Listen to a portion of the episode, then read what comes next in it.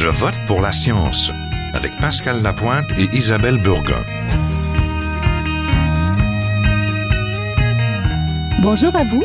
Nous allons nous intéresser aujourd'hui à la situation des musées scientifiques québécois. Il y a eu dans les médias un cri du cœur d'institutions muséales de sciences. Certains musées peinent à survivre en raison d'un manque chronique de financement au fonctionnement.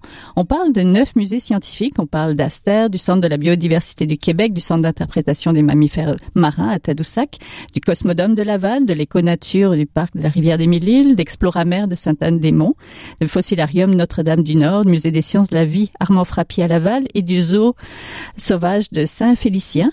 Au Québec, les musées de sciences représentent 14% des institutions muséales québécoises, mais environ 35% des visiteurs qui vont au musée. Alors, comment agir pour soutenir ces centres de production de culture scientifique, la composante savante de la culture?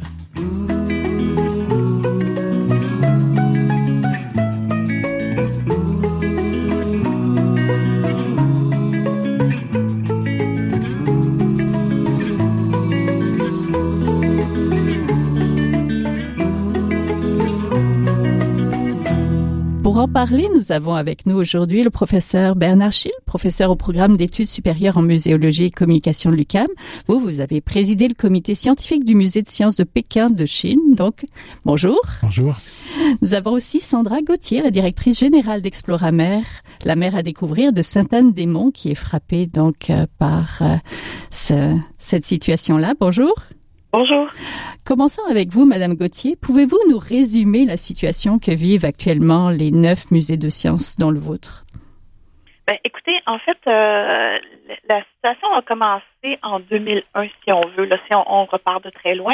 Euh, en 2001, le ministère de la Culture du Québec a reconnu 65 institutions muséales et euh, de ces 65 institutions-là, l'aide au fonctionnement, donc le euh, le budget qui aurait pu nous permettre de poursuivre nos activités de façon normale et régulière, euh, celui-là n'est pas arrivé dans nos musées. Donc, euh, il y a au Québec, il y avait à l'époque au Québec 123 musées financés, reconnus et financés, et 65 musées reconnus mais non financés, mais avec les mêmes obligations là, que ceux qui recevaient un financement.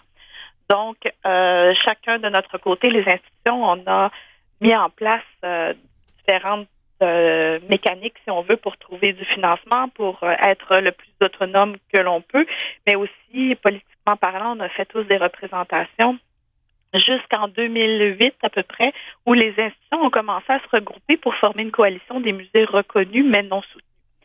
Donc, euh, ces musées-là ont, fait beaucoup de représentations au ministère de la Culture et il y a certains mouvements qui ont été faits donc en 2012, euh, à l'époque où Mme Saint-Pierre était ministre de la Culture, une, euh, une première aide au financement, au fonctionnement de nos institutions avait été accordée sous forme de projet pilote. Et puis après ça, quand M. Coteau est arrivé à la tête du ministère, il y a euh, toute une étude qui a été portée, là, qu'on a appelé le, rapport Corbeau, là, qui, qui soumettait des, nouvelles orientations sur le fonctionnement et le financement des institutions muséales. Et puis maintenant, avec le l'arrivée de M. Fortin, bon, euh, il y a différentes euh, euh, différents travaux qui ont été mis en place. Ceci dit, il y a des musées qui étaient reconnus, soutenus, qui ont été transférés au calque, dont tous ceux qui sont en art contemporain. Les musées d'interprétation de l'histoire locale sont dans un fonds du patrimoine. il y a des musées qui ont perdu leur financement de façon dégressive, puis il y a des musées qui l'ont obtenu.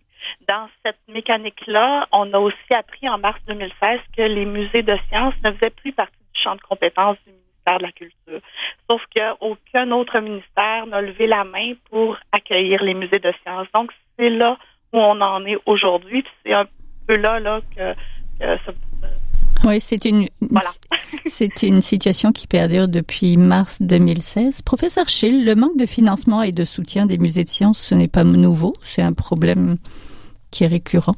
Euh, oui, ce n'est pas nouveau au Québec. Non, pas du tout. On dirait que la, la science et la culture scientifique est, est un peu le, le parent pauvre euh, de la culture ici au Québec, euh, malheureusement, bien entendu. Oui, c'est un manque de reconnaissance aussi de la culture scientifique. Oui, c'est de la part du gouvernement, ouais, quelque part?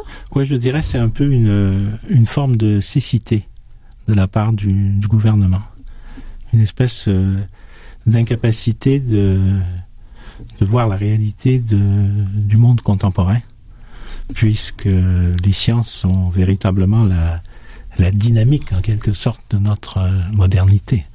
Les, les sciences sont sont présentes euh, dans le moindre des objets quotidiens Mhm. et euh, elles nous donnent même euh, les mots en quelque sorte que nous utilisons tous les jours euh, pour nous penser euh, à la fois comme êtres humains interagissant les uns avec les autres euh, et comme société. Hein, elles sont vraiment euh, véritablement euh, au cœur euh, de notre euh, de notre société d'aujourd'hui. Oui. Donc euh, il est tout à fait euh, désarmant en quelque sorte de, de constater que la culture scientifique, malgré cette présence constante, ramifiée de partout, euh, n'a pas la visibilité qui devrait lui, lui revenir euh, de droit en quelque sorte. Oui, en 2017. Oui, en 2017. Et c'est d'autant plus euh, inquiétant dans, euh, dans une société comme, comme le Québec, qui, somme toute, est une toute petite société comparée euh, aux grandes sociétés. Je pense, je pense évidemment à l'Europe, je pense à l'Asie avec l'Inde, je pense à la Chine qui investit des ressources considérables, considérables dans le, dans le développement de la culture scientifique et qui est parfaitement consciente euh, du rôle que doit jouer la culture scientifique dans le, développement des sociétés modernes. Donc, il il est tout à fait surprenant que qu'au Québec on ne donne plus cette, on donne pas cette cette visibilité qui serait requise parce que tous tous les pays sont en quelque sorte en concurrence les uns avec les autres pour euh, pour tenter de de renouveler ce qu'on pourrait appeler euh, une main d'œuvre qualifiée. Mhm. Oui. Et- la, la fameuse. Oui, c'est la, fa- la fameuse la fameuse relève, bien entendu. Et la, fa- la fameuse relève n'est pas qu'une question de mots, c'est une une véritable c'est un véritable un véritable problème qui va déterminer la, la capacité future des des pays de de rester en quelque sorte euh, dans la course, Mhm, si, on, si on peut dire les choses comme ça. Oui. Voilà. Madame Gauthier, pour ceux qui vous connaissent pas, pouvez-vous nous parler brièvement de vos activités de culture scientifique? Un musée comme le vôtre est important dans la MRC de Haute-Gaspésie, non? Il n'y en a pas beaucoup? Non, en fait, euh, en Haute-Gaspésie, euh, malheureusement, on est euh, récipiendaire du titre de la MRC la plus pauvre du Québec. Donc, déjà, le, portrait est, est pas facile ici. La région ne compte qu'un seul musée, euh, donc Exploramer, mais la région ne compte, non plus aucune institution post-secondaire. Donc, ici, on n'a pas de cégep, on n'a pas d'université non plus. Donc, euh, pour les jeunes qui se rendent au secondaire 5, euh, ils s'exilent de la région s'ils veulent poursuivre leurs études ou ils décident d'aller vers le marché du travail avec un secondaire 5. Donc, l'Exploramer ici est la seule entité qui fait le transfert du savoir au-delà de notre, euh, notre euh, école publique euh, secondaire. Donc, c'est très important pour la région ici. Économiquement parlant aussi, en fait, on parle de l'économie du savoir. Exploramer se, se qualifie en tout point dans cette économie-là. Touristiquement parlant, on est ici l'attrait touristique majeur de la MRC aussi. Donc, on a un musée qui, qui a quatre, euh, 30 emplois, pardon. Euh, puis 30 emplois dans une région comme la nôtre, c'est très important. Ça- 30 emplois en Haute-Gaspésie, c'est comme 2000 emplois dans la région de Montréal. Donc, euh, c'est un employeur majeur ici, Exploramer. Dans, au niveau de nos activités, nous, on aborde les sciences de la mer, l'océanographie, la biodiversité marine. Donc, on est situé directement sur le quai de Sainte-Anne-des-Monts. Euh, nos activités se passent euh, en deux volets, en deux périodes annuelles. Donc, on a la saison touristique de mai à octobre, où là, on fait euh, l'interprétation du milieu marin euh, à l'intérieur du musée, où on a trois expositions, et aussi in situ, donc euh, directement en mer et sur le littoral. Et puis, la saison d'hiver, ben, en fait, l'équipe d'interprétation euh, se déplace. On est dans toutes les écoles de la Gaspésie, du Bas-Saint-Laurent pour offrir des activités pédagogiques. Oui. Professeur Schill, les musées scientifiques sont fort divers et leur situation varie selon leur localisation, leur appartenance à une institution ou une ville. Vous avez quelques statistiques pour nous, mais moi j'aimerais savoir, chaque province au Canada a son musée, mais pas le Québec. Oui, en gros, on peut dire que ouais, chaque musée, chaque province euh, canadienne euh, a un musée, un musée de sciences euh, important. Mhm. au Québec, bien entendu, on a le centre des sciences. On a, on a le centre des sciences À, Montréal, oui, bien sûr, mais qui a été une initiative euh, fédérale, qui n'a pas été une initiative euh, provinciale. Et on se souvient qu'il y avait eu, un, il y a quelques années déjà maintenant, un projet de science, un projet de, de musée de sciences au Québec, euh, dont il avait été beaucoup question, qui avait conduit à des rapports, à des recommandations, mais qui n'a jamais vu le jour.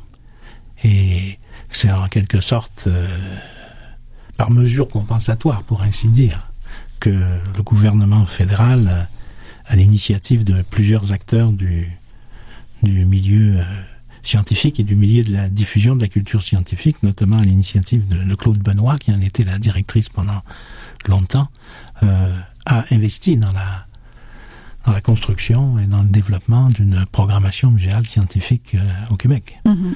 Bon, on peut bien concevoir que c'est une institution importante, mais compte tenu de la taille d'une ville comme euh, Montréal, euh, on pourrait espérer euh, un musée beaucoup plus important. Oui. Et qui, sont-ils, ces musées-là, les autres musées de sciences? Parce que c'est sûr que le Centre des sciences fait un peu l'effet de phare, mais autour, la situation des musées sont très diversifiées, des musées de sciences, je parle. Oui, eh bien, au, Québec, on a un problème relativement particulier qui est, qui est bien connu des, des gens qui, qui étudient les musées. Il s'agit d'une, je dirais, d'une population relativement limitée, plus, tout à peine un peu plus de 7 millions d'habitants sur un territoire extraordinairement étendu et une population euh, dispersée aussi. Donc, euh, on n'a pas cette, euh, concentration de, population, par exemple, qu'on peut trouver dans en Europe ni, ni la proximité, disons, des grandes agglomérations et des petites agglomérations que l'on a en Europe, parce que les distances sont relativement courtes. Ce qui fait que même un musée, dit régional en Europe a, a quand même beaucoup plus de possibilités d'être visité qu'un musée régional ici. Parce qu'ici, d'une part, on a une population qui est beaucoup plus clairsemée, et d'autre part, il faut toujours parcourir de très très longues distances. Alors ça, c'est un problème euh, structurel au Québec. Voyez-vous, c'est un problème structurel? Et euh, c'est un problème qui est difficile à, à, à résoudre. Bien entendu, euh, le Québec connaît un certain nombre de petits musées qui sont répartis, euh, dispersés sur le territoire, qui sont extrêmement actifs, extrêmement innovateurs, entre parenthèses, de, de, de très haut niveau, mais qui doivent faire face à à ces problèmes, je dirais ces problèmes d'éloignement, ces problèmes de financement, ces problèmes de, de masse de visiteurs. Voilà, ça c'est une, une, condition. Parce que si on prend le Québec, ça on se résume à quoi? On se résume à, à Montréal, Québec, euh, Sherbrooke, Drummondville peut-être, mm-hmm. hein, quelques quelques municipalités qui ont un bassin de population euh, suffisant. Alors c'est une contrainte objective que l'on connaît. Euh, Mais ils sont visités. Ils sont visités, oui, ils sont visités. Si, pour vous donner quelques chiffres, vous avez parlé de de 35 35 euh, tout à l'heure. C'est c'est juste si on si on inclut les, les musées et les centres d'exposition, hein, les centres d'interprétation, si vous préférez. Mais si on ne prend que les musées seulement et que l'on distingue les musées d'art, les musées d'histoire, d'ethnologie et d'archéologie qui sont généralement regroupés et les musées de sciences, les musées de sciences sont les musées les plus visités avec 49,4% euh, des visiteurs. Pratiquement la moitié. Pratiquement la moitié. Viennent en second, viennent en second les musées d'histoire, d'ethnologie et d'archéologie, qui sont aussi en grande partie des sciences, entre parenthèses, mhm. avec 40,2%. Euh, et finalement, euh, les musées d'art avec 10,3%. Mais pourtant, c'est deux qu'on entend beaucoup parler des, on va dire, des revendications, des centres, des musées d'art, etc. Mais les musées de sciences sont moins visibles. Les, les musées de sciences, euh, je dirais, ont un certain désavantage, malgré le, le succès que, que l'on peut constater. Mm. Enfin, d'après les chiffres euh, de l'Institut québécois de recherche sur la culture, bien entendu, à l'occasion de sa, dernière étude, euh, ils ont un certain désavantage par rapport au milieu des arts. C'est que euh, les musées d'art sont en quelque sorte liés au mouvement artistique d'ensemble et c'est très bien pour eux, entre parenthèses, hein, ils sont très bien. Et ils ont beaucoup de liens avec, évidemment, le monde de la radio, le monde de la télévision, le monde du cinéma, ce qui fait que ils ont facilement, en quelque sorte, euh, un écho chaque fois qu'ils ont des, des revendications, puisqu'ils bénéficient, en quelque sorte, spontanément de relais qui amplifient ces, leurs demandes, bien entendu, et ce qui fait que leur voix porte euh, beaucoup. Porte fort. Oui, porte fort, porte beaucoup et porte loin généralement. Mhm. Euh, D'autre part, euh, dans l'esprit euh, du grand public, les questions d'art semblent plus faciles à aborder et à comprendre que les questions de science. Bon, ça, ça reste à voir, bien entendu, mais ce qui fait que les musées de, de sciences ont moins de visibilité, moins de représentativité, je veux dire, auprès des instances, disons, publiques, comme les instances de diffusion. Et c'est un, c'est un handicap avec lequel euh, ils doivent euh, constamment composer. Il est plus facile, disons, de d'interviewer euh, un artiste sur un plateau de télévision euh, que d'interviewer un scientifique, voyez-vous. Oui, Ils sont, ils sont généralement, euh, ils sont généralement euh, réservés ou confinés dans des émissions qui ont pour objet la science. Et c'est un tort, c'est un tort, c'est un tort, c'est un tort. Oui. Madame Gauthier? Vous, vous collaborez avec des institutions de recherche scientifique de votre région. Vous êtes Oui. donc le relais de la science de la mer vers le public. Mhm. J'aimerais savoir quelles sont vos demandes actuelles et quelles sont les demandes plus généralement des musées de sciences face à cette situation. On devait avoir aujourd'hui Madame Archambault du musée euh, Armand Frappier, malheureusement, qui peut pas être avec nous. Donc, quelles sont vos demandes en tant que musée de sciences Qu'est-ce que vous réclamez? Ben, dans un premier temps, souhaite avoir un nouveau ministère d'accueil, un nouveau euh, ministère répondant. Donc, euh, le ministère de la Culture ne se sent pas euh, compétent dans, la possibilité de gérer ou de qualifier nos expositions scientifiques. Donc, on, on- veut avoir, peu, peu importe le ministère, tant qu'on a un ministère qui accepte de nous accueillir et de travailler avec nous pour pour faire pour si on veut euh, poursuivre nos missions scientifiques justement. Donc euh, on a interpellé à ce jour le ministère de l'économie, des sciences et de l'innovation. On a euh, aussi eu la chance d'être accueilli et de rencontrer Monsieur Rémi Quirion, qui est le scientifique en chef du Québec, qui, est bien au fait de la situation et qui, qui épouse notre cause sans conteste. Et actuellement, euh, on sait qu'il y a des discussions entre le ministère de la Culture et le MESI pour, euh, pour essayer de trouver une situation euh, d'avenir pour les musées de sciences. Dans un premier temps, c'est ça. Dans un deuxième temps, ce que l'on souhaite avoir, c'est un budget de fonctionnement qui va nous permettre, au même titre que le- les autres institutions muséales du Québec, de poursuivre nos activités en développant nos institutions, en réalisant nos activités d'interprétation, notre mission en développant des nouvelles expositions, parce que actuellement, pour neuf des douze musées de sciences, notre préoccupation première, c'est d'assurer le salaire de nos employés et le paiement de l'hydro. Donc, euh, pendant qu'on passe notre temps à chercher des sommes pour le fonctionnement de nos institutions, ben, on, on réalise pas notre mission pendant ce temps-là. Donc, c'est nos deux objectifs. Donc, un nouveau ministère d'accueil et un budget de fonctionnement pour nos institutions. Oui, et de pouvoir peut-être conserver votre collection vivante, parce que vous avez une collection vivante au musée. Oui, en fait, nous, ici à Exploramer, c'est notre priorité, évidemment. Donc, euh, la collection, euh, c'est sûr que euh, nos animaux mangent tous les jours, ont besoin d'une qualité de vie, d'une qualité d'eau. On a un problème actuellement parce que la municipalité ici va, va chlorer son eau dans les prochains mois, donc on ne pourra plus utiliser l'hiver l'eau de l'aqueduc alors qu'on est à 30 mètres de- d'une parfaite eau salée euh, directement du milieu marin. Donc, il manque pas grand-chose pour, euh, pour ça, mais bon, ça fait partie de nos préoccupations quotidiennes. Donc, il faut assurer cette stabilité-là de nos institutions si on veut poursuivre la mission, c'est bien certain. Oui, professeur Schill, donc vous sentez là, il y a beaucoup de préoccupations, même quotidiennes. Un musée de sciences, c'est pas un musée rentable, donc on, on peut pas espérer qu'il vive par lui-même, qu'il arrive à attirer assez de monde, surtout hors saison d'été, pour pouvoir fonctionner tout seul. Si, je peux me permettre une, généralisation, je dirais que il n'y a aucun musée qui est, rentable, quel qu'il soit, sur la planète. le musée est, d'abord une réponse, enfin je dirais le, le soutien à la culture et par le soutien à la culture, le soutien au musée comme forme particulière de la culture, je pense c'est d'abord une, une responsabilité de l'État. Voilà. Euh, il n'y a pas de, musée qui est rentable. Je dirais, si, si on entre dans une logique de, de rentabilité et que l'on exige que les musées, par leur propre production, couvrent, comme cela vient d'être évoqué à l'instant, euh, les frais de les frais de salaire et les frais de, de, fonctionnement, je pense que les musées vont vont fermer rapidement parce que c'est tout simplement pas possible. Donc il faut voir euh, il faut voir la mission des musées au-delà d'une logique euh, comptable euh, immédiate et, et, je dirais brutale. Il faut les voir, il faut les voir dans leur dans leur rayonnement et dans leur répercussion et considérer qu'il et considérer qu'il s'agit là d'un investissement pour l'avenir. Autrement, on ne s'en sort pas. Et il n'y a pas que, comme je l'ai dit à l'instant, il n'y a pas que les musées au Québec qui souffrent de cette situation-là. Ce sont tous les musées dans le monde. Voilà. Donc ça, c'est une.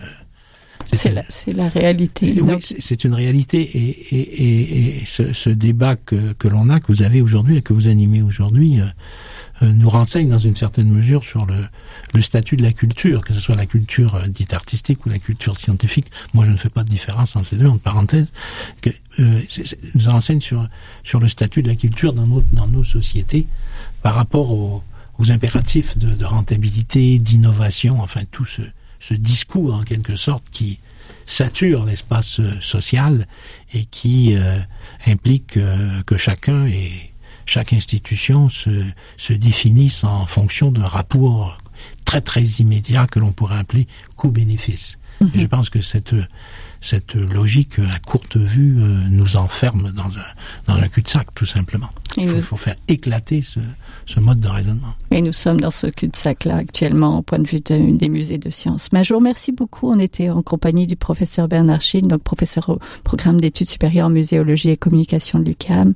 Vous étiez sur le comité scientifique du musée de sciences de Pékin aussi. Je sais que vous gardez des liens.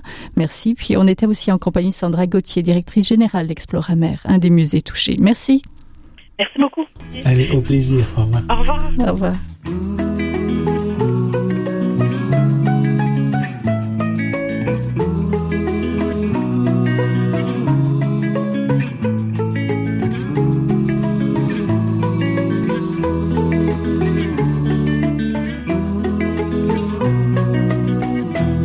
C'est le temps de la chronique. Aujourd'hui, nous rejoignons José Nadia Drouin, la directrice de l'agence Science Presse et chroniqueuse sur la littérature scientifique. Aujourd'hui, José Nadia, tu vas me parler du pharmacien. Vous allez nous parler du pharmacien.